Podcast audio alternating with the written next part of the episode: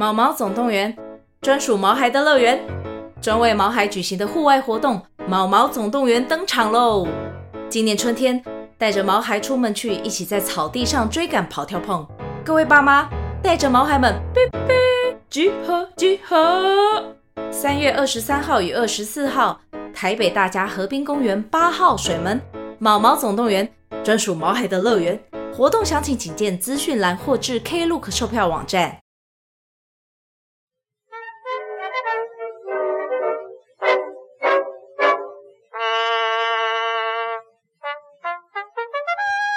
欢迎收听真 couple，我没有事，我是真开朗。我是某人，大家有没有想念我们呢？Hello，一我们现在一周没更新。对，大家如果是粉丝，应该都知道为什么了。为什么？因为我们去日本，回违两年，三年啦。哦，三年，对，还是四年？哎、欸，那这一集我们有要感谢的人呢？啊，我们要感谢。赞助我们机票的公司啊！哦，没有赞助，那是我们运气好。你要感谢上天，感谢上天。对，你可能都没抽中尾牙，你的运气都砸在这一次。对，那我还是想要感谢一下 Avis 租车，好不好？虽然说你是抽中我们的，但是你让我们成型了这个日本行啊！所以我们我们这一次啊出国，我们预计会录两集。那第一集呢，我们会先聊聊，因为我们就是乡下人嘛，从来没有住过。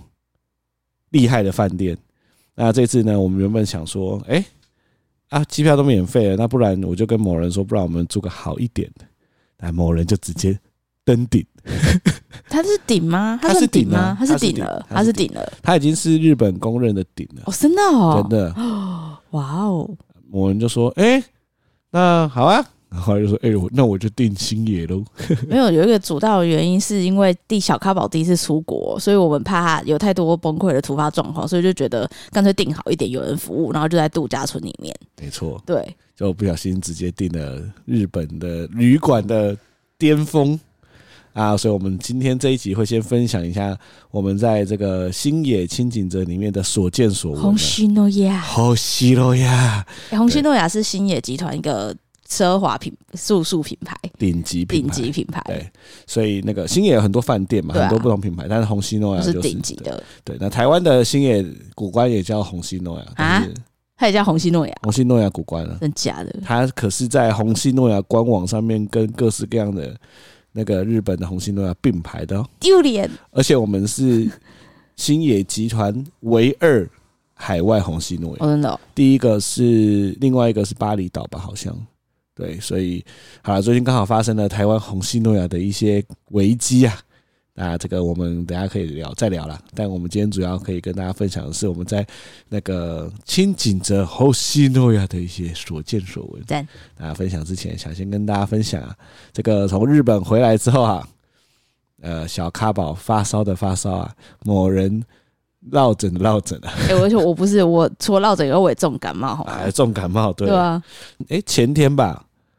学校老师又突然传讯息来说小咖宝发烧了。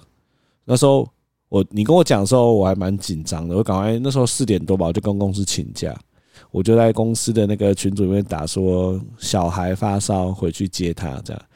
下面超多有小孩的爸妈按赞的。我觉得最近大家应该都很懂，就是那种秋季。在那种季节转换，小孩超容易感冒。最近真是重感冒。最近诊所你就是光是抢预约，你都抢不到。对啊，对。我们上次去看那个诊所，我们很早就预约了，所以我们去就不用等太久。那有人就是那种爸妈临时进来预约的，他说：“请问前面要等几个？”他说：“一百个。”对啊，一百个，一百个，一百，前面还要等一百个哦。一百个，哎，一百个感觉很像是可以等吗？对。这很像是那种在开玩笑，就说哦，你前面要等一百个啦，没有，他真的要等扎实的一百个人，对，所以就是这种这么可怕的一个重感冒的时候，所以前天呃接到老师说小咖宝发烧，因为小咖宝坦白说他很少发烧，对，所以听他发烧的时候我就很紧张，但那你就已经先去接了嘛，对啊，所以那个状况是怎样？哦，就是老师先打给我，哎、欸，我幸好电话，他打电话，因为我其实不熟的电话我不会接的，然后那一天就很怪，就是他就我看那个我不知道的电话打给我。我刚好在工作，我就想说，哎，要顺手查一下，我就打，就是把号码输进 Google，就发现，哎，是叉叉托婴中心，我就吓死。哦，哎，真的，你接到托婴中心的电话，你真的会吓死。对啊，我问我发生什么事接起来，然后他就说：“哦，卡宝妈妈，不好意思打扰了。卡宝他刚刚在玩的时候身体有点烫，我们就帮他量一下体温，发现他在发烧，可能要请你先来把他接回家休息。”哎，可是这个我不禁有个问题，哎，如果爸妈都是正常上班族，要怎么接？请假啊。你说你 right now 就给我请假来接，对啊，就请假。对啊，是啊，现在的政策是这样。什么政策？没有，没有，没有政策。还是是那一间托婴中心？没有啊，现在就是发烧就要赶快接回家，每一间都一样啊。爸妈可以这么自由？你当然可以，就是说啊，那我可能几点去，但是你就是要知道这件事，你就要赶快就对。因为身为一个爸妈，你也怕小孩生病，怕他不舒服。要是我的话，我不管怎样都会请假。哦，是了。是是是，所以就是哦，你在可能就算你在办公室接到，你也会说好，那我可能半小时后对啊，或者什么会议后就去接，这样，然后赶快请假。对啊，没办法。好，你继续说。对，然后我就赶快弄弄，告诉你之后，我就弄弄去接他。他其实走出来的时候蛮有精神的，一边走一边扯口罩，因为他最近很标准的动作，他很讨厌戴口罩，但他在学校会乖乖戴，他只要一看到我出现，他就会把口罩扯掉，口罩很帅，对，口罩解禁。然后老师跟我说，他好像有点发烧，请我回家观察看看。对，然后我回家一量，就的确温度计只要超过三十八度，就会哔哔哔哔哔哔哔哔哔。所以他那个时候超过三十八度，对啊，三十八点二点三。哇，那这是他出生到现在那个体温最高的一次。他之前有发烧过一次啊，但没有，好像没有到三十八。有啦，之前是三十八度，就是我他好像唯二，他连 COVID nineteen 好像都没发什么烧。嗯、对啊，就是这次发烧，所以就赶快帮他贴退热贴啊。哦，那时候急急忙忙从公司赶回来，打开门一看，哎、欸，与日常无异。对啊，他就看电视啊，因为看电视，他跑过来，贴，他贴一个退热贴。其实我这次去日本，我早就有心理准备，因为就是譬如说在火车上、在飞机上，一堆人在咳嗽，甚至是餐厅里面就，那我就觉得、嗯、现在就是个感冒的季节。没有，我就觉得啊，我们就是在更新病毒嘛的，日本病毒。因为出发之前，最近哦，大家如果想要避免得流感，可以赶快去打疫苗。因为出发之前，我就跟朋友说，东京发布流感警报哦，对啊，所以我就觉得啊，反正这次出去回来，一定大家都中标，或是你知道会感冒之类，我已经准备好了。对，但我们后来带小咖宝去医院看了，他应该就是鼻窦炎加支气管发炎，这算是比较严重的感冒了。对对，但目前状况都还 OK 了，他就是生龙活虎的。对。好了，各位爸妈辛苦了。没错，我们要切入我们的奢华新野奢华之旅啊！对啊，这个奢华之旅的开头肯定就要先从搭接驳车开始。星野的接驳车会放会在那个 Outlet 的停车场那边。我先跟大家介绍一下，就是虹夕诺亚它的位置呢，因为前几者它蛮大的，它有分旧轻井泽跟新轻井泽。那虹虹夕诺亚它位置是在山坡上面，嗯、所以其实你一般人像我们之前很穷的时候，我们两个是骑脚踏车上去，对，那真的会死掉。对、嗯、啊，对，那我先跟大家补充一个很重要的知识：红系诺亚千景泽是星野集团的诞生地哦。当初呢，这个星野集团的创办人是在这边挖到温泉。然后开启了他的星野霸权，就从这边开始。我原来如此，没错。好，那就然后对，所以这次呢，其实，在出发之前，你就要做非常多的准备。其实，我觉得红心诺亚它的服务从出发前就可以感受到很细致。哦，真的哦。中订完之后，他在我们出发前一个礼拜就寄了，很明显是刻字化的信，不是机器哦，是刻字化的信。你说刻字化是他亲自打的信？对，他亲自人工打的信。说明是 AI 的，我不知道，但是很明显里面有一些细节是针对我们这次要去的内容，譬如说确认房型啊，确认你订的晚餐，然后询问你说你有小朋友的话，你要不要就是吃饭，你要不要呃多一个餐啊，或是你让他吃白饭或汤就好了啊，等等的，就是非常细致的文件。然后他会邀请你去预约他们的接驳车，然后去填写保险单。对，反正从出发之前就开始一系列的英文训练，就开始就是哦捡回来就是哦我的英文天呐，就是赶快订一订啊！所以他的接驳车其实可以从，如果你要去红星诺亚的话，你可以从金井泽车站的南口，也就是那边有个很大凹类叫王子凹类的入口。那边乘乘，所以他接驳车是统一都在那边，还是还有很多地方可以到？统一都在那边。哦，那他事前他要跟你确认一些什么东西？事前会确认你的餐点跟你住宿日期，还有你有没有什么需要他们服务的地方。哦，对，然后接驳车的话是你要自己去他们官网去看时间表，哦，然后就是去上面 booking 说，哎、欸，你要搭哪一班，然后你的你的房号、你的姓名啊什么的，哦，对啊。所以我们当天就是在差不多的时间就看到了清景泽的。车子，我们就去搭。哎，不得不说，因为我们本来还找错车，因为那边还有另外一台也是写星野，是比较小台的白色的巴士。后来他说我们啊，我们不是这一台，是另外一台的时候，他指过去那台黑色的巴士，你光看到那台巴士，你就觉得不一样。它的那个黑色的那个质感，跟它整台巴士的感觉，你就觉得比较高级。然后坐进去里面之后，它的那个椅子是那种真皮的感觉，然后里面的设计也就会让你觉得有一种不知道怎么说尊荣感。我觉得他的那台巴士跟我搭的其他巴士的感觉都，我觉得他给我最印象深刻，第一印象很好是他的服务人员，嗯，就他们都穿星野的那个很有质感的衣服，那他们都是，我觉得他们都长得非常漂亮，哦，对。对，然后笑容可掬，英文都非常好，而且不是那种职业的笑容，是真的真的亲切的笑容，然后就觉得很舒服，对，就会觉得很舒服，对，所以搭上巴士之后，我们就前往星野嘛。然后到新野度假村之后，你不是叫我看外面嘛？就外面就一排很漂亮的妹子，然后就那个一百八十度的鞠躬。哎，对，很夸张哎，是而且他是车子刚开进去那个红星诺亚的接待区前面的时候，就一排人鞠躬，你就说哦，而且他们鞠躬角度都一样哦，不是一百八十度，是九十度啊，一百八十度是弯的脚折成恐怖片，腰折断的 腰折九十度的。那个头直接朝地地下这样，然后九十度九十度，对啊。然后我觉得进去里面，我第一个最惊讶的地方是他没有在柜台 check in，他就进去里面之后来接待我们的，而且哦，我想起一个最特别的事情，没有人来问我们是谁，就是我们三个人走下去之后。也不用拿行李嘛，就我们三个，我就抱着小孩，你就拿着简单的是背包而已。我们走进去里面，就有一个人来接我们了。他也没有问我们是谁，他就直接把我们带到旁边一个很舒服的沙发坐着，然后就奉茶了，就让我们先喝那个东西是什么，我有点忘记了，一粒一粒的，它有点像是呃酒酿，酒酿就是。就是有点像是米的酿，就是它喝起来是那种酒酿米的感觉，对对对对对对，就是淡淡，而且它每一间红星诺亚，它的那个甜品都不一样，迎宾茶都不太一样。对对，那他没有问我们是谁哦，而且他一定知道我们是谁，因为来接待我们的人就讲中文了，对，所以他知道我们是讲中文的台湾人，所以他一定知道我们是谁，所以他就跟我们讲说，哦，呃，请我们这边稍微休息一下，然后因为那个时候小咖宝在睡觉。所以我觉得他有刻意的，就是比较轻声细。有有有，对我觉得这些小地方真的让我觉得哇靠，你们真的是超贴心的。然后后来其实稍微讲一下之后，就说要带我们去我们住的地方。然后我就抱着小咖包，他那时候好像有帮我们拿行李，对不对？有，他帮我拿一个妈妈包。对，然后就带我们过去。那个感觉其实很像是你去一个。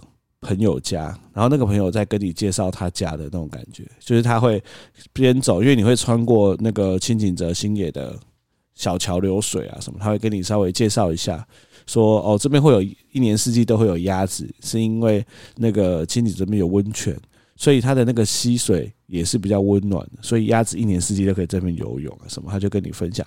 哎，我觉得用中文讲真的差很多诶，坦白说，你如果是。讲日语你真的会听不太懂，因为我们在那个接驳车上，他其实讲日语的时候，我们其实就听不太懂他在介绍什么。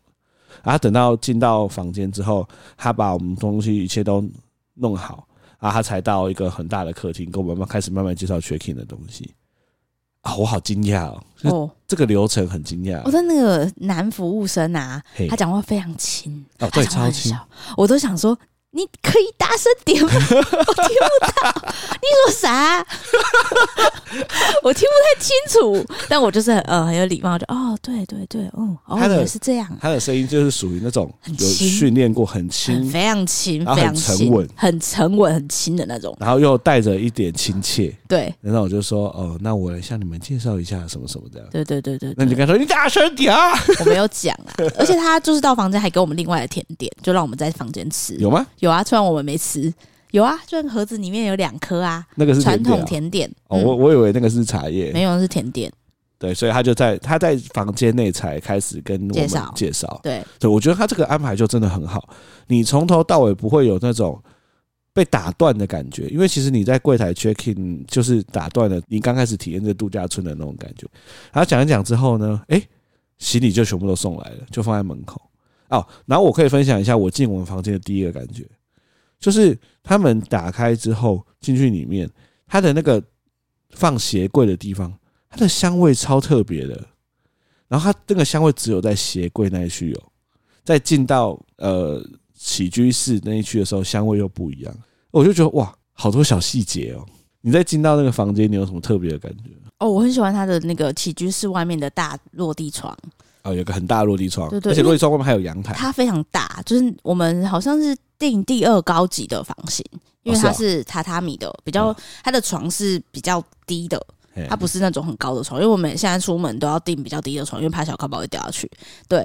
我们订第二高级的床，然后它的空间其实非常大，就进去之后有一个卧房、起居室，起居室外面就是一个大阳台，对，然后有合适的那个呃，有点像坐大的坐垫，你可以在那边喝茶、喝酒啊，啊，看外面的风景。对对对，我就很喜欢那一面窗户，因为它的景色可以远眺对面的森林。哦，在这边我想要讲一个，我当下也是被他的服务惊艳到，就是我看到外面的时候，我说，我就我那时候有点看到说啊。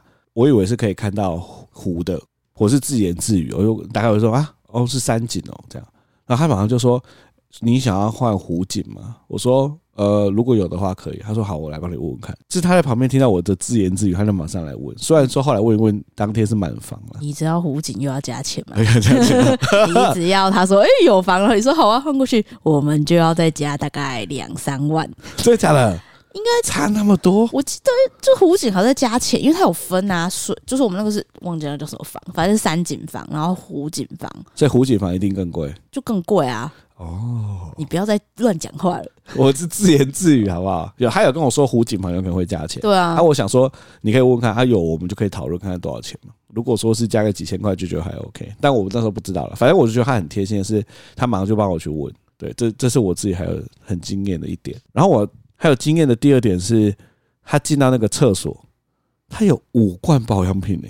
哦，他是很针对女生，因为他第一瓶是卸妆，第二瓶是洗脸，再从化妆水、保湿、精华液全部都有。你只要是女生，你就会知道他的那个，因为我们的卸妆、洗脸开始要从比较淡的到比较浓的，他就有照顺序排好。他好像是化妆水、美容液跟保湿，对，就是慢慢往后，后面三罐是这样。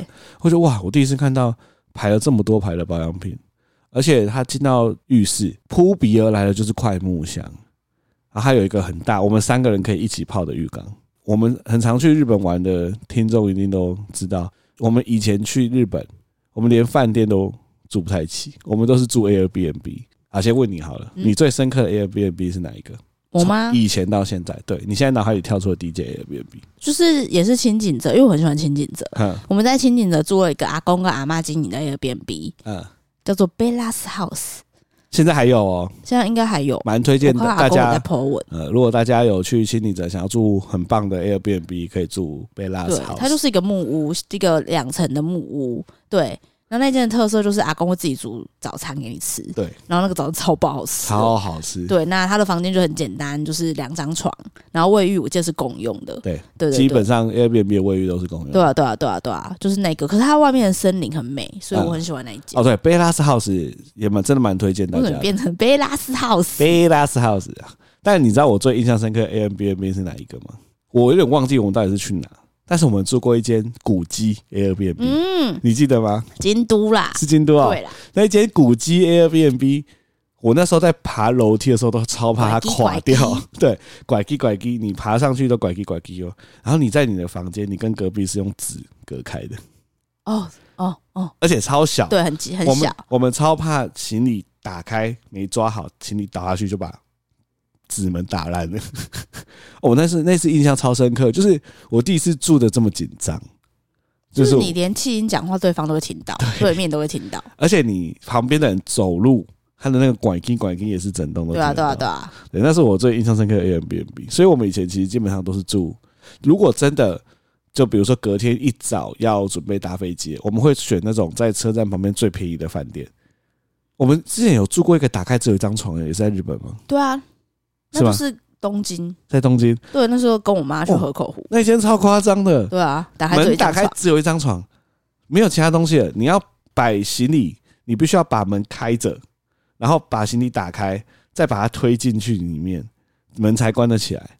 然后厕所什么全部都在外面。对对对，哇，那个那个我也是超印象深刻。对，所以我们之前其实都是在这样子的状况下，所以我们这次进到星野里面的时候，我突然觉得我当下有个感觉就是有钱真好，真的是有钱，钱就是这样花的，钱就是赚钱就是为了这种事啊！真的，我们以前就像是蚂蚁一样，你知道蚂蚁是它不知道这个世界是三 D 的吗？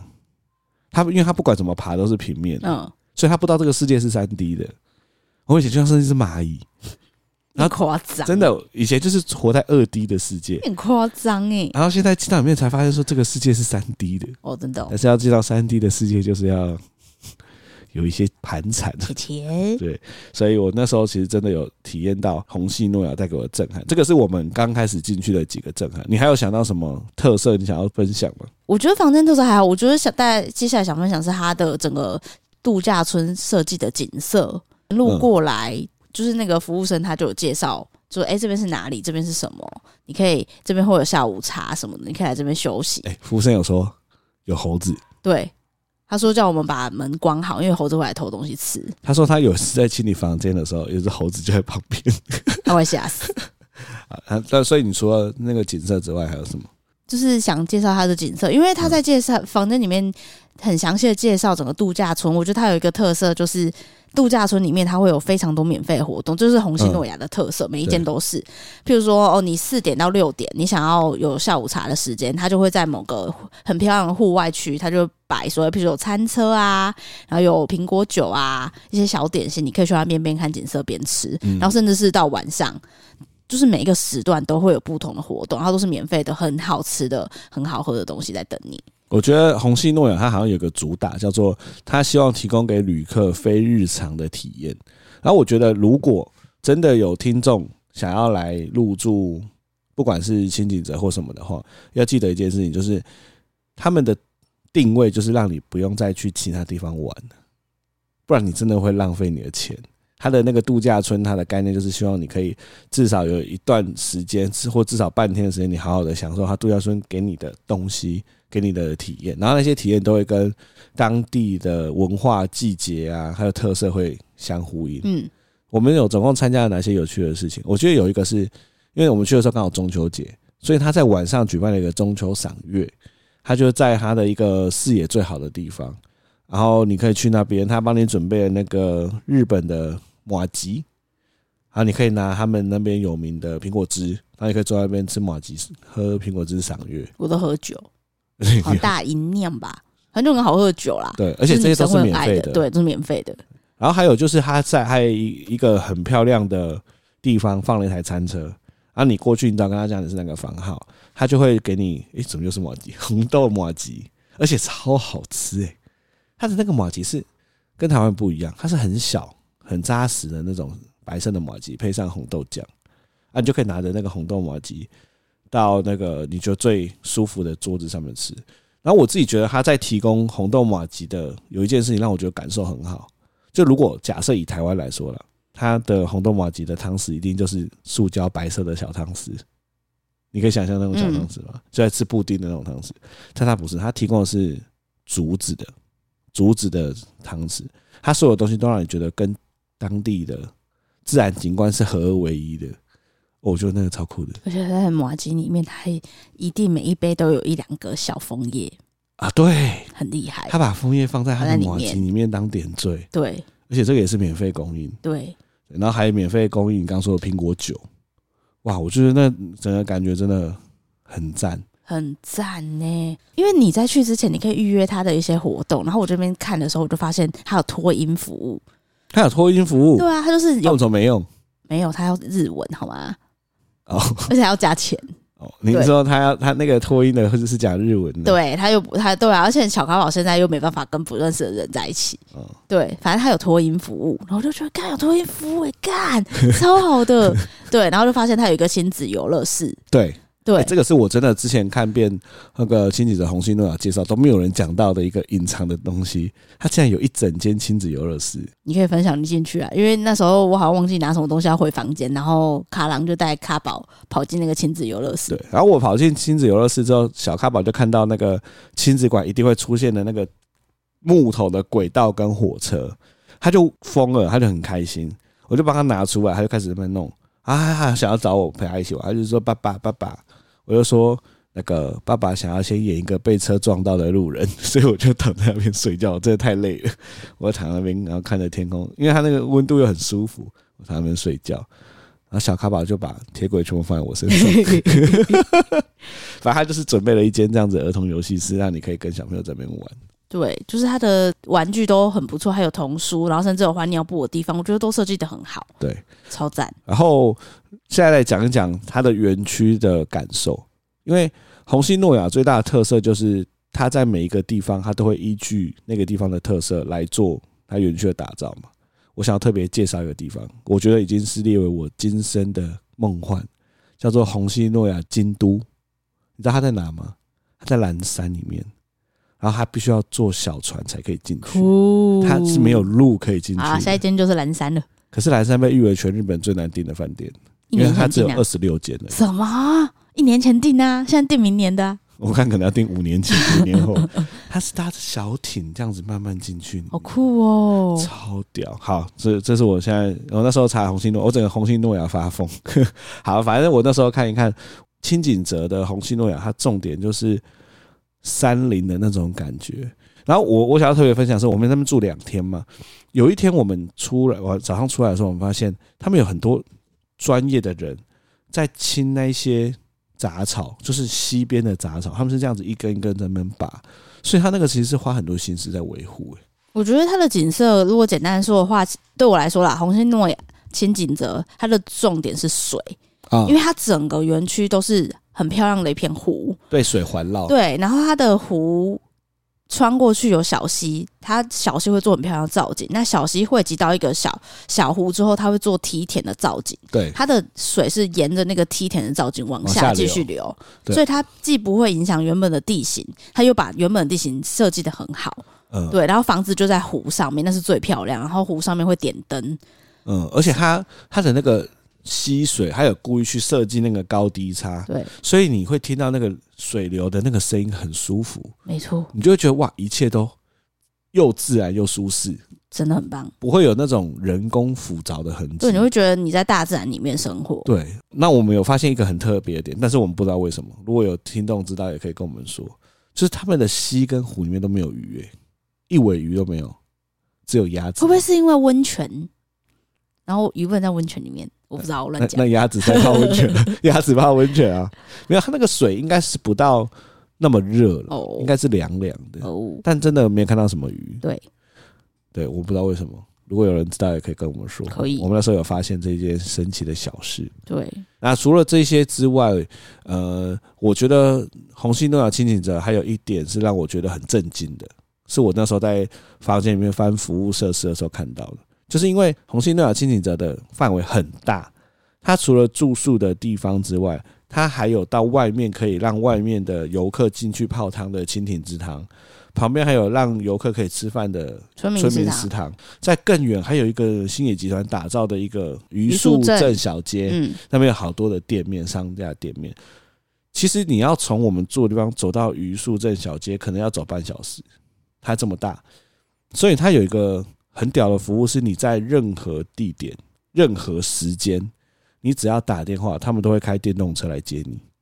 你知道我后来去查，他服务是精细到你在房间里面，你打电话说你要去榆树街小镇嘛，他不是开电动车到你房门口载你去榆树街小镇吗？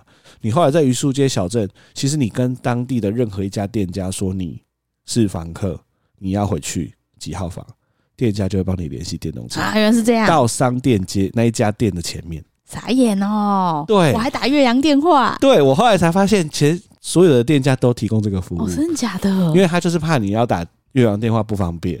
哦，超好笑的，打岳阳电话超好笑。我觉得我们到榆树镇小街那那那那天真的是太崩溃。哎，对，我们可以好，既然都讲到这里，我们就来分享那个我们特别安排要去榆树镇小街的那一天，因为我们看到这个服务太激动，我就决定要坐电动车，享受一下那个皇族的生活，从那个门口直接坐去榆树街小镇。那这个故事呢，就让你来自己讲好了。我 没有，因为我行程安排就是红星诺亚轻井泽，他就是有你要不要加购早餐嘛？然后我们最后一天有加购早餐，但有一天没有，我们想说，哎、欸，当然是要到榆树镇去吃他的那个很漂亮的早午餐啊，嗯、就超美的，然后旁边又有枫叶，有小溪，想说那个微凉的气温，然后我就想的非常美好，我就想说啊，太棒了，东西要快一快，然后再说叫车来，我们就到那边。就我在车上的时候，一上车，其实我就闻到一股屎味，我超傻眼，我就想说，欸欸、那我插播一件事，小咖跑到日本之后。大吃大喝大喝大拉屎，对，他是活在一个贵族的一个情境下面，他是狂吃狂喝狂拉屎，欸，一天拉四次那种。对，而且他不是拉肚子，他是真的吃太多健康的大便，健康。对，他继续说，然后他到车上，我就问到屎味，然后我就我就点开，然后说：“哎，欸，他好像大便。”嗯，然后你就说：“哦，没关系啊，等下就在亲了。”我说：“好。”然后我们到那边之后，那个很有很每一个那个开车的小姐都非常漂亮。他们说啊，如果你之后要回去的话，你再联系我们啊，这样子就好了啊。然后我就哦，好好好，我就赶快到榆树镇小街。那时候都还没开门，就是大家都只剩那种咖啡会开门，我们就赶快到那个残障厕所，想说哎，赶快帮他换一换，我们要赶快去吃早餐了。我就先把小咖宝抱上，因为他们的厕所都很高级，所以就有一个换尿布的尿布台，抱上去之后啊，打开，然后尿布一拉开。旁边的人说：“我没带尿布，没带尿布，那很崩溃耶！其实当下真的，第一个是那个榆树街小镇，榆树镇小街，榆树街小镇 是不可能卖尿布的。对，因为它是类似成品地下街那种很高级的那种店，文青感，对，文青感，他不可能卖尿布。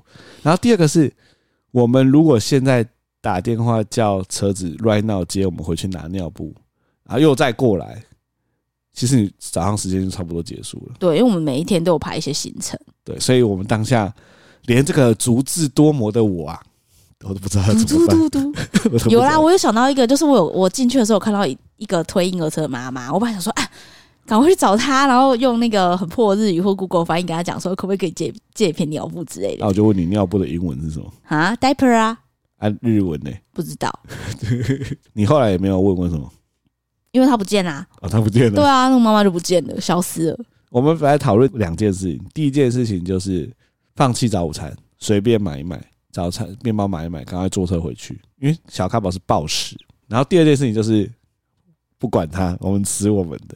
但是因为你知道，小咖宝现在的食量有的时候是，他如果乱扭乱动会溢出来，这个还好。我觉得他最可怕的是，他会用手去抠。对啊，他竟然都会用手去抠他尿布里面，恐怖、欸。他只要觉得有点不舒服，他就会手指伸进去里面抠。对，然后就会抠出一些咖喱出来之类的。所以这很难说不理他。所以后来我们就只好说好了，那算了，我们赶快买一买面包。那后来买一买面包之后，就买一些面包啊，买一些咖啡。就突然又觉得这样就回去真的好赌烂了。所以我们就决定就坐在外面吃，就至少不是说早午餐一直绑的时间这样。那我们吃完之后就想说我们要回去了嘛。那那时候其实我们没有，其实那时候我们根本没有查到可以跟店家说我们要回去，所以就决定要打一个岳阳电话去新野。对啊，哎，我真的是，哎，我真的我这个人很。有电话恐惧症，我真的很讨厌打电话。然后再就是，更何况这一通电话是要打全英文的岳阳电话。因为这次去日本，我有一个很深的感触，就是你英文不用，就是真的会退步。所以第一天去的时候，我其实根本不知道我在讲什么。但我觉得到第二天，我明显有进步一点，就找回一些语感什么的。所以其实我就想说，干剉赛，反正一定要打，不打又不回不去。所以我就拨那个信件上面的电话，因为它上面有写一个，就是有一个是 English only。哦，对，还有一支电话是 English only，我就客服务的，我就打那一支，结果那一只其实是总集团的电话，嗯，就是我进去之后，我就我就讲说 Hello，就是 I'm the room，呃，我 I'm the customer from 什么 room，然后我们要回家什么的，然后就说，哎。我们这是总集团的电话哦，然后你是不是来自秦锦泽的红星诺亚？我就说哦，对对对，他就说好，那我直接帮你转，他是这样直接转，对，然后转到之后就有专门的那个服务生，然后就打说，哎，那请问你是？我就跟他再讲一次，对，然后他就跟我确认说，哦，你在榆树镇的哪里哪一个店，然后我们要怎么找到你？他穿什么颜色衣服？对，他连这个都他都有讲，他说你可不可以描述你穿的我衣服？然后我就说哦，我穿的是黄色的裙子，然后我先生穿的是绿色的 T 恤，然后我小孩穿的是 flower T 恤。对我，他就穿了一件花衬衫，我就哎，我就想说，你知道我那时候听到有大笑吗？对，怎样？因为他穿的其实小咖宝身上的那不是花，是吗？是凤梨，不是吗？这是凤梨。但我看起来很像花、对。然后我就讲一讲之后，他就说好、啊，没问题，他们五分钟内赶到。嗯，对。然后我们就哦，好好感人哦。真的五分钟内电动车就开来了。对啊，对很强哎、欸。就在接受我们早上充满屎的。哦，不是，后面更好笑，因为我们本来跟红那个轻井泽说我们早上要出去。所以他们就很贴心，他们找他们知道我们的行程，他们就安排那时间要帮我们打扫。所以我们回去之后，我那时候回到我房间，我说：“哎，怎么会有陌生的拖鞋？”然后进去里面之后，一个阿公正在打扫，被我吓到，他就哦，然后我就啊，西西米马塞，哎，噗噗噗噗，我就指着小咖宝说：“噗噗噗噗。”他就哦，然后然后里面还有一个阿姨跑出来说：“ 我觉得他们应该是没想到。”突然被打扰，他们打扫，突然被打扰。对，对，我们然后你那时候不是赶快打开你的 Google 翻译，打说什么小孩子临时大便要回来换？对他们听到我我把它放出来之后，那个阿公有有有偷笑，我有看到，他觉得很好笑。对，然后他们他们就让我们用浴室赶快清一清。对对对对，所以他们其实应该是我们他刚好趁我们出去的时候要打扫，就后来又被我们杜掉。真的，那个画面其实蛮有趣的，真的超有趣的。那说到在打扫啊，我那时候当下看到一个东西，我我百思不得其解，就是那个打扫的阿姨，她刚好在打扫我们浴室，然后她就拿着一袋的塑胶袋打开，拿出两颗苹果放在我们的那个浴室那边。我想说，为什么第二天才有迎宾水果？因为我那时候有看到，我那时候看到的时候，他已经放在旁边两颗，然后我那时候第一个想到是他们两个肚子饿，等一下要吃。我就说哦，该不会是你们的午餐吧？好辛苦哦！你说阿公跟阿姨对啊，打扫完在房客房间吃苹果，我就想说那是不是他们的午餐之类的？因为我想说这里为什么会有苹果？对啊，那我想说没有没有那么多，他们好辛苦，然后我们赶快走这样子，对啊。我没想到是他们午餐，对对，但跟大家分享那个红星诺亚轻井泽。每天都有不同的泡汤主题在你的房间里面。第一天是菊花汤，菊花汤听起来超奇怪，但它就是用一包一整包的茶包吧，很大的茶包，里面放满菊花，让你泡汤的时候可以放进去。但第二天竟然是苹果，两颗苹果，对啊，而且是可以吃的那种苹果，看起来是可以吃的。对，它就放进去。哎，我我到现在还没查，欸，所以苹果泡汤是。轻井泽的特色吗？其实它我查到的是青森，因为青森盛产苹果，青森苹果，所以青森的温泉就是很多都会撒，它不是两颗，它是整个温泉池，全部都苹果，很多都苹果。对，但是苹果可以干嘛？香味啊。苹，我只尝到苹果的香味啦，它不能干嘛？它就是苹果的香味。它只会有苹果香味哦。奢侈啊，有钱人奢华，就直接把两个苹果丢进去。穷人吃苹果啊，有钱人是泡苹果。对啊，所以我们就那一天泡了两颗苹果。那我跟大家分享，我们把两颗苹果放进温泉里面发生了奇妙的变化，就是。小咖宝有两颗苹果可以玩，对，就没有了。我我我觉得没有味道，我也没有味道啊，没有闻到苹果的香。我也是没有闻到苹果味道，还是要切开。你说把苹果切开，不是吧？削皮切开放进去里面，然后煮一煮就变猪肉苹果汤。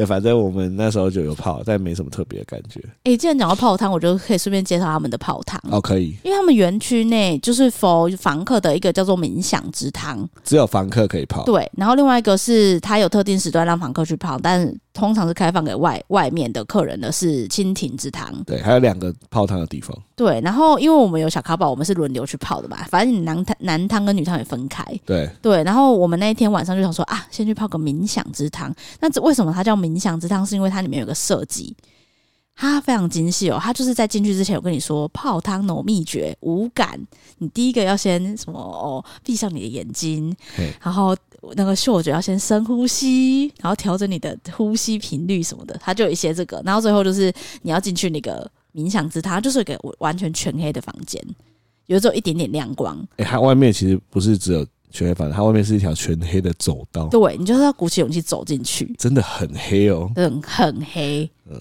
对，完全没有灯的黑。对，你就要鼓起勇气走进去，然后你还要在那个黑黑的空间里面，就是做一些冥想的动作。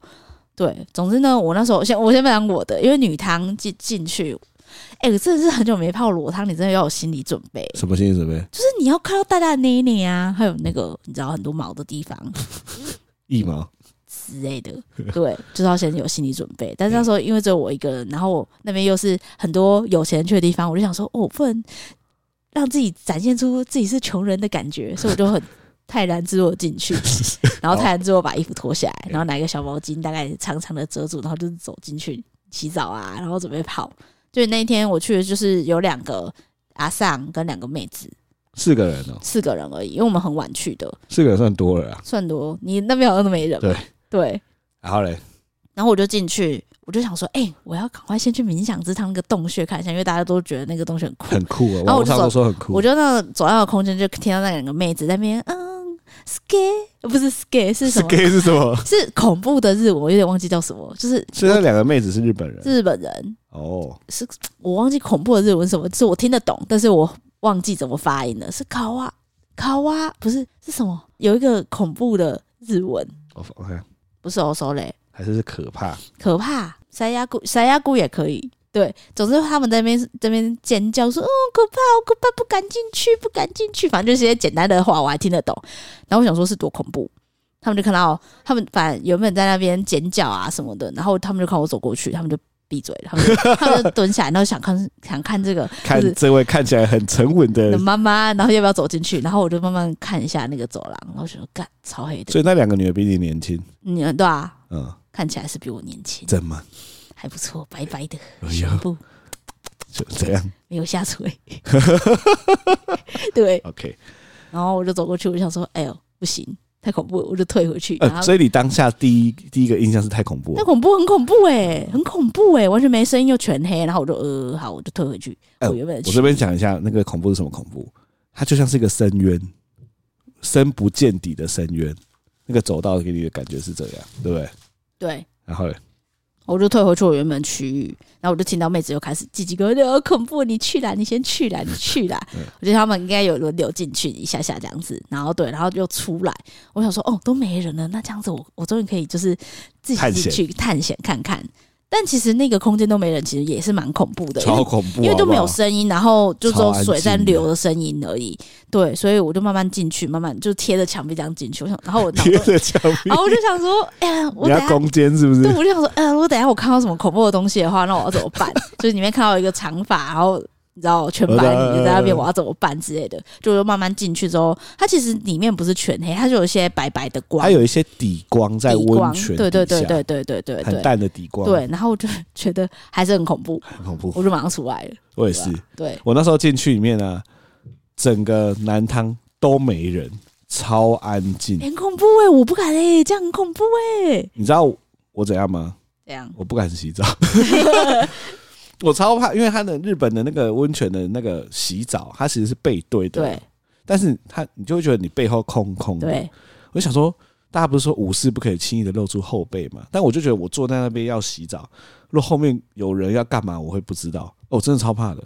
所以我就打开之后，我就侧坐，就是我的右眼可以看得到外面，然后快速的冲一冲就进去里面。那它其实它的设计是，你要先下台阶，台阶那边会有。喷泉，然后你在走进去里面的时候，它是一个有点像是公共的场场域。然后公共场域其实是比较亮的，但是你还是看不到外面的景色哦。但是它只是比较亮。然后在最旁边那边就有一个冥想之汤的入口。哎，那个冥想之汤真的是暗到你需要先深呼吸才能走进去。你没有贴墙壁哦，你直接走进去哦。我直接走进去了啊。你那么勇敢哦！对，然后走进去里面之后，他其实不止看不到，他连听都听不到什么东西。对啊，但你瞬间进去里面，你的那个真空状态，对，你会进入到真空状态。然后你再慢慢的沿着他的那个走道，中间都是温泉水啊。然后沿着他的走道再进去，里面有一个很小空间里面。哎，其实我觉得应该没有人可以在里面待很久，不知道，或是真的在修行的人可以吧？因为他真的会给你一种。压迫感，我就是没有觉得很放松啊，我进去觉得很恐怖。而且我在当下，我想到一件事情是，我如果在里面，就是在里面这样冥想，我就下一个进来的一定会吓到。你能想象你今天这样摸黑进去里面，然后里面有个女的在里面泡，我真的会吓死。其实你会不敢进去，对我真的会吓死，真的会吓死。我不知道他是鬼还是人。对啊，对，所以我进去里面之后，我就会觉得有点。压迫感，所以我就又出来，在外面泡一下，这样。我也是。所以我觉得那个他的冥想之汤可能不太适合大部分的人。对，我觉得我比较推的是另外一个蜻蜓之汤，没错，因为清景泽红星诺雅的房客可以在九点到十点之间去享受房客的时间。那那天我们就很早起来，对，就散步。它有个，我觉得它庭园设计一个很棒的是，它每一个园区都有小径，你可以通到那边。如果你想慢慢散步的话，所以那天清晨我们就慢慢散步过去。我觉得那个。阳光跟那个温度，我真的超爱。就是轻井泽，就是完全是没有滤镜的油画，它就是完全就是很棒的地方啊！我觉得那个温度跟那个阳光，简直就是以你这辈子想到轻井泽，就会烙印在你心里面的那个舒服。没错，真的超舒服。对，所以那时候因为我们要轮又要轮流进去跑，我记得你又带卡宝去走那个榆树镇的小径嘛。对，那我就在外面等九点到。然后这时候就遇到一团也是台湾人，很明显，因为他口音就是台湾人的欧吉桑欧巴桑，那边很兴奋，感觉就退休。对对对，退休来，然后跟亲朋好友一起来，然后就很兴奋，然后这边说什么：“哎呀，我们来拍照！哎呀，这次怎么这么漂亮啊？什么 我们是四人小组，他们不来就算了 之类的。”对，然后我这边帮他当他们摄影师拍照，因为我就说：“哎，你们需要拍照吗？”他们就说：“哦，好啊。”啊啊！你一个人来？我说没有，我跟我先生跟小孩啊。他们嘞？哦，他我先生带小孩去啊。小孩嘞多大？或者说一岁半？哦，一岁半可以来这里，很幸福呢 之类的，就开始这样的对话。妈的感觉，是很像我妈，对，跟他朋友们，对我说拍照，然后准备进蜻蜓之汤。我就觉得蜻蜓之汤它真的很棒，因为一来是它的气温跟阳光都刚好，二来是它是户外温泉。对，这也是我们想要跟大家讲的。如果你只能选一个的话，真的是推荐去泡蜻蜓之。没错，哇，它那个好舒适哦。对，它配的那个外面的那个，尤其它户外汤那边，它配了它的山景，然后配了它的那个温泉，哇，直接舒服到我进去里面有三个耳机上在岸上睡觉。超猛的，躺在那个他岸上不是有木头的那个椅子，他躺在那边睡觉。哦哦，小鸡鸡就鸡鸡附录中，对，小鸡鸡就在晒太阳。哇塞，不是小鸡鸡，也是老鸡鸡，鸡锤鸡鸡，有三根老鸡鸡在晒太阳，好能想象哦，好震撼呐。对，而且我发现它为什么叫蜻蜓之章，是因为它户外的温泉真的有蜻蜓啊，真的。对。因为我那那边我因为我很怕蜻蜓，所以我就进去了，看到超爆大只蜻蜓在那边飞，但其实蛮漂亮的，啊，就配那个枫叶啊、山景啊，有蜻蜓在那边飞，就会觉得很漂亮。但我真的快吓死了，我在那边闪蜻蜓，然后旁边阿桑那边笑，我就找了自己一个小角落。我也是那边，欸，对啊。而且我发现它有一个呃，它户外池有一个贴心的地方，就是它的那个池是不规则的。他用石头搭出一个不规则的池，所以你可以找到一个小地方窝着，啊、就像是龙虾。对对对对对，我就找到一个窝子，然后就在那边。对对，而且你不仔仔细看还看不到我，我就窝在那个石头下。我也是窝在那种仔细看看不到的地方。对对对。然后那个太阳可以稍微晒到一点。对对对对对对，我也是这样，超舒服的。然后呃，你不是泡完换我去泡吗？我泡完出来就遇到你说的那一群台湾的那个阿尚跟阿北们，他们刚好在一块草皮上拍照。然后就听到一个那个阿姨说：“哎、这个，因为他们都是穿那个轻井泽里面专属的浴衣出来。他说这个好像师傅哦，哎、我们要不要来拍一张师傅逃出来啦？然后就一堆阿伯啊在那边弄那个师傅的那个动作，然后弄个少林寺的动作。我那时候突然有种感觉，就是这一群阿公阿嬷，他们就是平常要带小孩，平常要管家里面，所以他们都是一个。”比较严肃的方式，但是他跟他的朋友们出来，然后在一个也不是台湾，在日本这样一个异地的地方，他们是可以返老还童。对啊。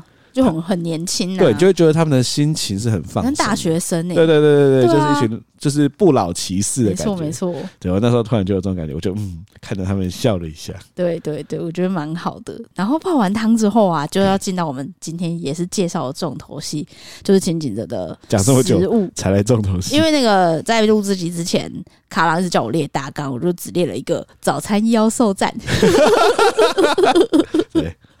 因为他们这边其实你说其实你的房价很贵，没错。然后它更哎、欸，房价贵到底多贵啊？大概两万多啦，一天一天哦，是哦，所以一天是两万多，对，哦，好贵哦，对，一天两万多。然后你要再加他的那个晚餐，因为我们就是有加两个，一个是晚餐的怀石料理，第一天晚餐怀石料理，第二个是第二天的早餐，然后一个我们点一个西式，一个日式，对。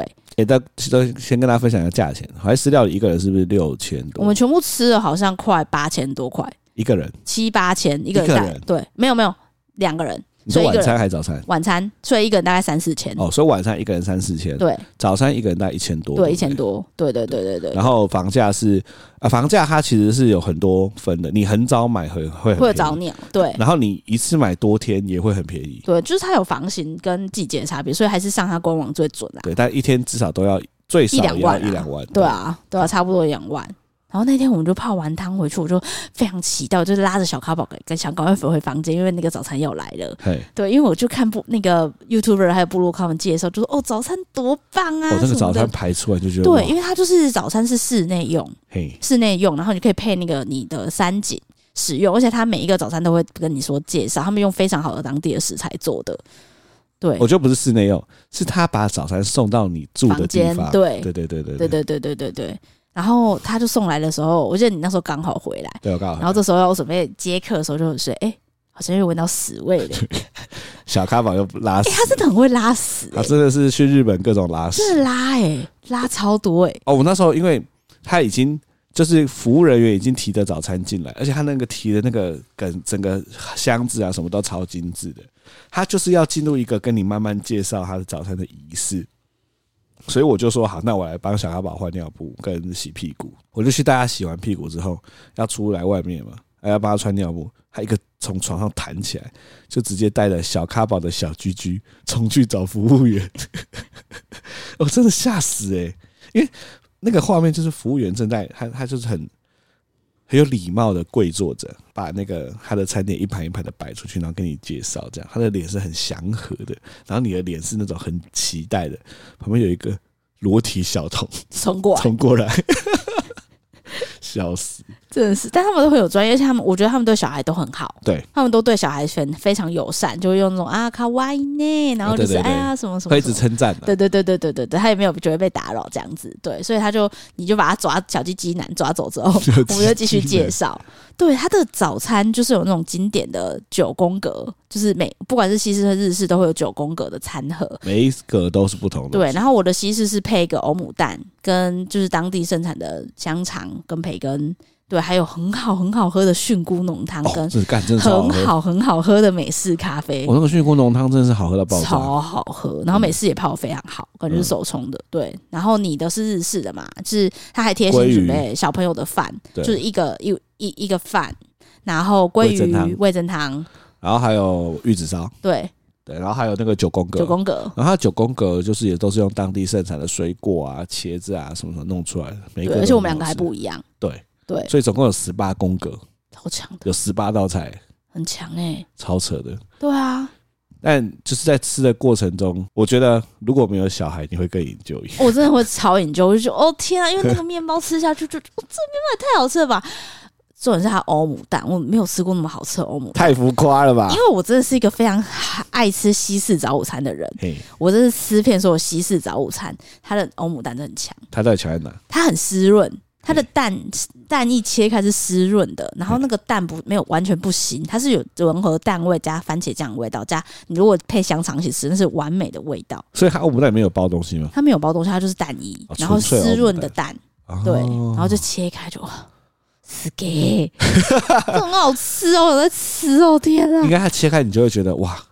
这就是有钱的意义，对，就是有钱的意义，对，他就是走什么东西都是给你最顶的，超顶，然后你就吃的这个十八道菜，然后看着外面的山景，没错，然后配着新景泽的凉风。没错，跟一个在旁边尖叫的小孩。哦，我这次必须颁那个奖牌给我们的 iPad，因为如果没有 iPad 小姐的服务的话，我们没办法完成怀石料理的晚餐，也没办法完成就是早餐的这个对这个阶段。我们带了一个数位保姆出去，就是我们的巧虎，没错。所以我们当我们在享受早餐的时候，就让小咖宝在旁边看巧虎。哦，天哪！你知道小咖宝在打乱吃饭会到什么状况？就是比如说你像你刚刚讲的，就是这么一个完美的 set，那就想说，好，那我就把好吃的面包分你一点好了，然后他就把面包直接丢到地上。对，而且那是牛角面包，然后整个屑屑就撒满，对，整个合适撒满合适，然后你就会觉得我当下到底要不要捡，要不要清？啊，我如果清了，我就没有办法吃东西；那、啊、我如果不清，他又继续在一直弄，一直弄，一直弄，就会让你的整个心情很阿杂。对。对，所以但还好，还 OK。我觉得第一次带小孩出去，我给满分，好不好？对，还不错。对，我诚挚推荐大家要吃他的早餐。如果你就是一辈子可能去这一次像我们的话，你可能就是要吃他的早餐。然后再就是我们要介绍晚餐的怀石料理。怀石料理就是他，我们刚刚最前面有提到嘛，经营者他用梯田的方式在打造他的那个就园区的景观，他连餐厅都是配合外面梯田的那个，对，很美。对，所以大家可以想象，或者你们可以去查，它等于是外面的景观是梯田，然后它同步平行到内部的餐厅的梯田。对，而且你是坐在梯田上面吃饭，它的配色都是很舒服的红色，对，加昏暗的灯光，它不会开到最大，它就是让你有一种在享受在那个对跟大自然融合的景色的感觉里面。我看到那个梯田的餐厅，我就瞬间有一种就是哇，这里真的有那种星野集团 Key 给出的霸气，对，就是他他他又很内敛。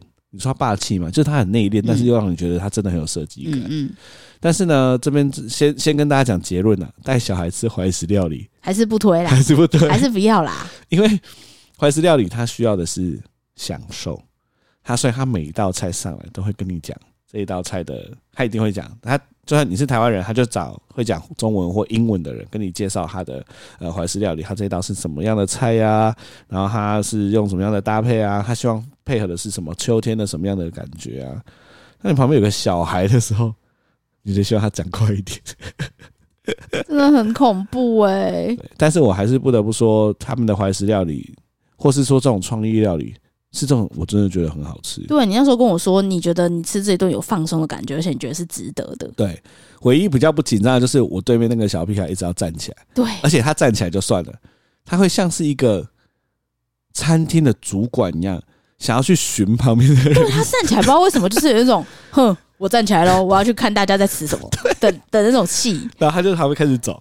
然后就走去旁边那边，然后去看一下别人要吃什么。你知道，这其实，在这种高级的餐厅里面，是一件会让别人觉得你很没有水准的事情。所以我们要赶快要把他拉回来。但他只要趁我们不注意，他就慢慢的站起来，然后慢慢也要走出去。或者你不顺他意，他就啊。然后对，因为整个餐厅非常的安静，对，所以他啊的时候是会有回音的，对。所以我们必须要安抚他，又不能让他乱走，又不能乱叫，又不能乱叫，而且还要长达。一个半小时，我们吃了快两个小时，快两个小时。对，哦，那个真的是还虽然放松很好吃，还是有一点点心理的压力在里。对，但其实简单来说，它的那个晚餐的怀石料理，它就是它被季节，所以秋天嘛，它其实不止料理，它还有很多的布景在里，它的食材里面，它食材东西好吃之外，我觉得最特别的是它的水果是有三个品种的葡萄。那这个葡萄，其中一个葡萄我吃了之后惊为天人。所以我就决定，我要在清景泽一定要再买一串葡萄来吃。那，这个就是我们今天最重要的结尾。这个葡萄啊，买回来之后，我就在清景泽买的那块葡萄啊，六百多块台币，超像盘子。但是因为它就在清景泽老街上的一个唯一一家水果店，但我真的太想吃葡萄了，所以我目测好像也是我们去了整个老街唯一一个有买葡萄的客人。所以买了那串葡萄之后呢，我就想要吃了，但。那个时候就觉得说好像应该要洗一洗，所以我们就把葡萄带回饭店。那我带回饭店之后，我第一件事情就是要吃。然后这时候你好像跟我说要干嘛，就不要吃。没有，那时候我们吃完晚餐很饱，然后你就说：“哎，要不要吃葡萄？”我就说：“哦，我不吃，我饱了。”对，然后我就想说：“好啊。”啊，你跟我说明天不知道去哪里的时候可以吃。我说明天，因为我明天隔天要去泡温泉。我说你可能带小卡宝去对小镇的时候可以吃。你带小卡宝去小镇的时候可以吃那个葡萄。所以我就忍住了那个吃葡萄的欲望。我说好好好，我就把葡萄放放在冰箱。然后隔天我早一早起来，我超怕葡萄放在冰箱忘记带走，所以我一早起来我就先把葡萄从冰箱拿出来，我就拿去洗手台那边先洗，因为它的是葡萄是还有连着汁的，所以我就先一颗一颗洗一洗，洗一洗，洗一洗，洗好之后然后放回去。我想说等一下可以慢慢吃。心里面就是一直在期待吃那葡萄，然后之后我们就开始退房啊，干嘛干嘛。等到我要开始吃葡萄的时候，诶，葡萄嘞？不是那时候，我反跟你说哦，你早餐送来，你可以跟着早餐一起吃。然后因为他早餐真的太多了，对，所以我们吃完之后都很饱。那就说要不要吃葡萄？我就说我们要退房了啦，好，大家上火车再吃啊。我已经问了两次要不要吃葡萄，我好想吃葡萄，都吃的很饱啊。我就说啊，好啦，等下上火车再吃啊，你要吃多少都可以啦。对，啊，我这边先跟跟听众分享一下，为什么我要一直问某人要不要吃葡萄，而不自己吃的原因，是因为清景泽葡萄真的很好吃，所以我想要那种一串葡萄拔下来，你吃一颗，我吃一颗的那种哦，幸福感。原来是这样，不是自己一个人偷吃，你就自己吃就好了。我我就是想要有那种幸福，我想要我想要跟你一起 share 那种幸福感，所以我每我我我说哎、欸、要不要吃葡萄？你说啊现在很饱，等下吃好就好，我就忍住了那个心中的。想吃葡萄的欲望，想说好，那等下再吃。就你会想象是在等一下的一个很美好的场景，然后你会说好啦，来吃葡萄吧。然后我们就很，我就很开心的把那一串葡萄拿出来，然后就会说，哎、我已经洗好了，这样，然后就剥给你一起吃。所以我就一直问，在每次想吃的时候问说，哎、要不要吃葡萄？然后你都会说啊，等下吃啊，在火车上吃啊。所以后来我我会忍住的原因，是因为我觉得在火车上就是一个一定可以吃葡萄的时间，因为有一个多小时。然后我们俩都很闲，我就觉得一定可以吃葡萄，好的，我就忍到火车上再吃葡萄，就等到在火车上时候，发现葡萄被放在心里，好笑，谁放的？啊？他就放在桌上啊，不是谁放的，就是放在桌上。嗯，对，然后。就忘记，因为他就是耿耿于怀到，就是我们在回东京市区，还说我有葡萄嘞，我有葡萄嘞。对，而且某人讲了一件我觉得很伤人的话，这样让我很难过。这样你说要吃葡萄，你去全家买啊？对啊，不是，那是清景泽的葡萄哦，而且是我洗过，而且是我已经问了三次要不要吃葡萄，都被拒绝。我已经想好那最完美的画面了哦，就是要在。火车上面跟你分享葡萄，清景泽的葡萄。哦，对，这就是一个遗憾了。清景泽的遗憾。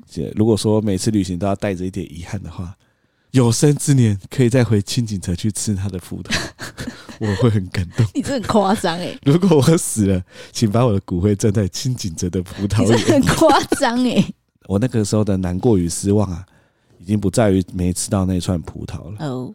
是我眼前的这个人，怎样？竟然跟我说可以去全家买葡萄。哎，没有，我回台湾，其实我帮你查一下麝香葡萄哪里可以买。然后呢？就可以买到啊。不一样。像葡萄，大家都全就是都可以买到，好吗？我现在心里面的完美画面就是坐着火车，外面有日本的风景，然后吃的那个葡萄。好不好？我们再回去啊。没钱了。好啦。对啊，就是这样，跟大家做一个遗憾的收尾。再见啦。好啦，那最后要点歌啊，这个。难得我很想点歌，葡萄吗？我今天聊聊超久，对啊，不是，因为我们去日本嘛。然后最近我爱上了一个舞团，这个我真要跟大家介绍一下。你有听过有一个叫美国达人秀吗？哦，有。然后他最新二零二三的美国达人秀，有一个来自日本的女生的舞团大爆红，因为她已经进复赛了。然后她其他的人呢，现在观看数都是十万、二十万，她两百有多万。啊，这个舞团呢叫做 Avantgardey 啊，他是一群日本的高中生哦。那群日本高中生有大部分都来自于同一间高中，然后他们是高中的热舞社。哎，在台台湾，你想高中的热舞社能能多屌？就差不多就那样而已。但他们就是整齐划一到你会觉得很像机器人。然后他们的特色就是他们希望可以把日本的文化宣扬到全世界。